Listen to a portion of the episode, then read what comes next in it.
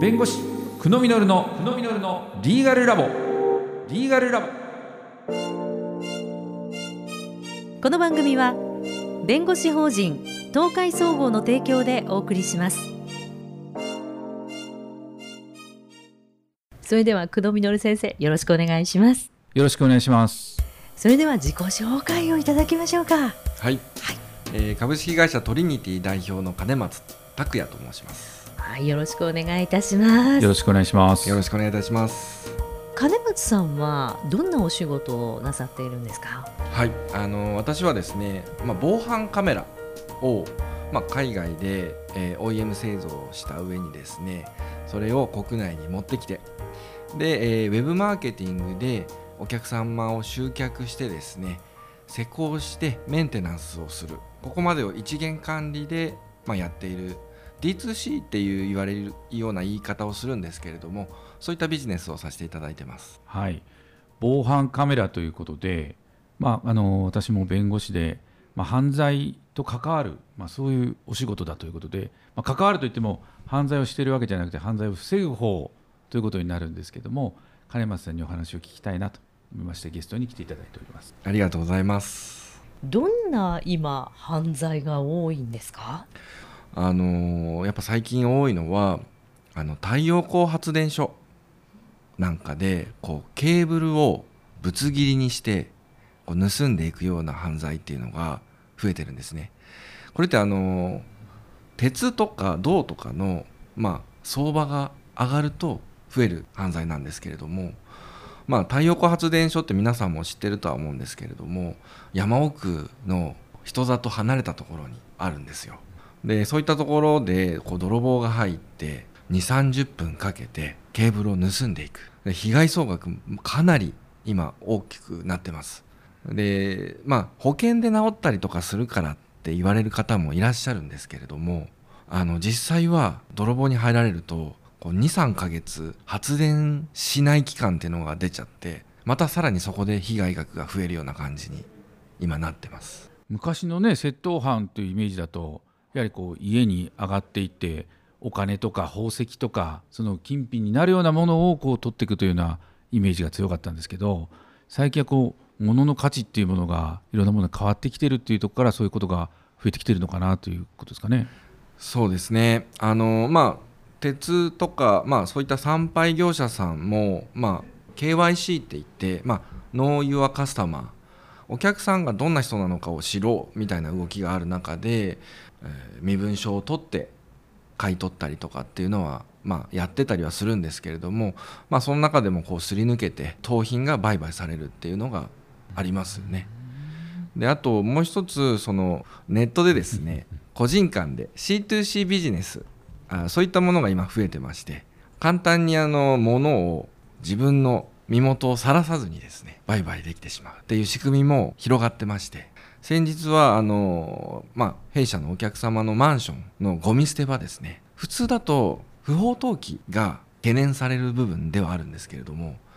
えー、売れそうなものを持ち去るっていう気持ち悪い犯罪が撮影されましてそれはもうあのテレビテレビ局さんも取材に来てですね全部あの撮影されたものを持っていかれたりしたんですけれどもいろいろ犯罪の種類は変わってはきていますね。今ちょっと話に出てたんですけども盗品を売買するということ自体が、まあ、犯罪に当たるということで刑法でもこう定めがありますので、まあ、そういったことをこう逃れてやるような業者が出てきちゃってるので、まあ、盗品をこう売ったりするというようなものが横行しちゃってると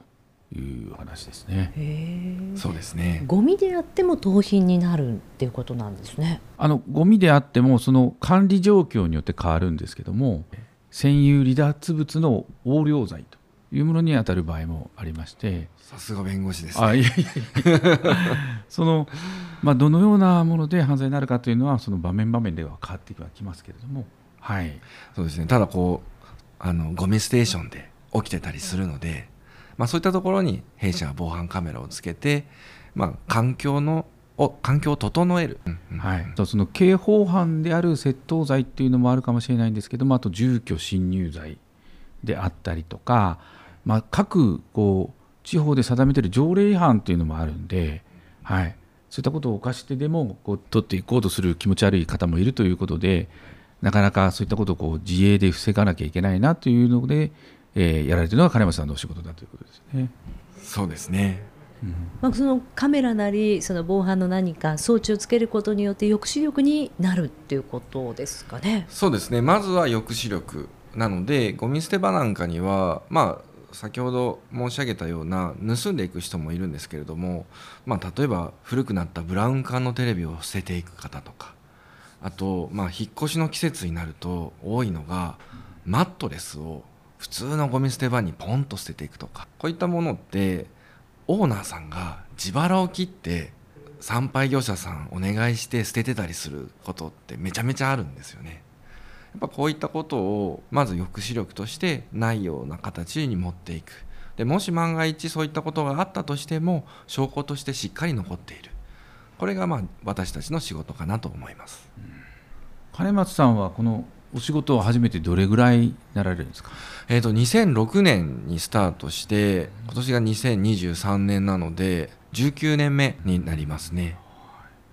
最初ねこう始めようと思ったきっかけというか、はいはい、19年前でもいろいろなその防犯カメラとかをやってる業者はあったと思うんですけどもその中でこうこの業界に入ってこうと思ったきっかけなどはありますかね？はい。えっ、とまあもともと独立心が強くてですねあのまあいつか独立しようというふうに思ってたんですけれども前職がですねあのビジネスマシーンとか、えーまあ、複合機、まあ、そういったものを販売する会社に勤めてたんですねで、まあ、防犯カメラっていうのは使ったことがなかったんですけれどもやっぱり B2B のビジネスで、まあ、オフィスとか工場とそういったところにこう納品するようなものっていうのが、まあ、あるってことを、まあ、実は同級生の友達から聞いてちょっとご飯おごるからやり方教えてよって言って始めたのがきっかけですね。始めた時には何かこう特徴的なこととかはあったんですか？そうですね。あの2006年当時って、まあ、どんな会社もホームページを持ち出した時期だったんですよ。でまあ僕らもホームページ作らなきゃいけないねっていうことでもともとそのいろんなセキュリティをホームページにこう載せてたんですね。で問い合わせがちょこちょこ来るようになったんですけれどももう全ての問い合わせが防犯カメラの問い合わせだったんですね。で世の中には、まあ、いろんなセキュリティがあるけれども防犯カメラのニーズってすごい高いんだなってことに気づいて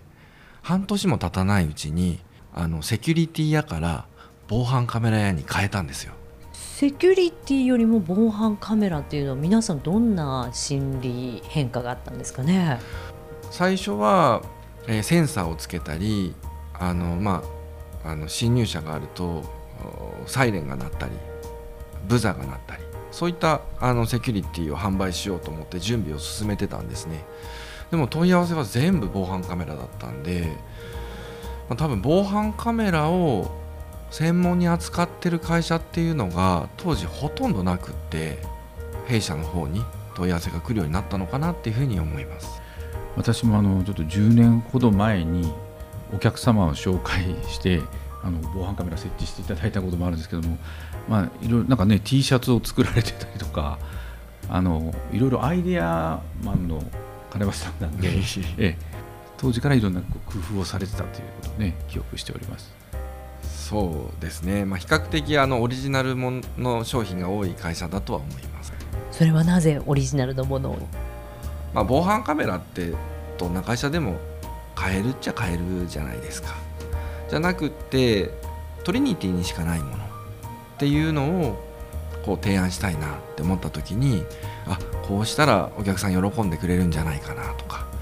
あこういうことに困ってるお客さんが多いなとかそういったことを察知してピンポイントでお客さんのお困りごとを解決できるような商品ってずっと考えてやってきたので、まあ、その中でこう生まれてきた商品とか消えていった商品とかいろんなものがあります。ちょっといろいろな商品の話をまたお聞かせいただきたいなという気がしております。はいは消えていった商品もちょっと気になりい、ます、ね、そうですね。は いろいろありました。では次回ゆっくりお話を伺うということで今日はどうもありがとうございましたありがとうございありがますとうございました。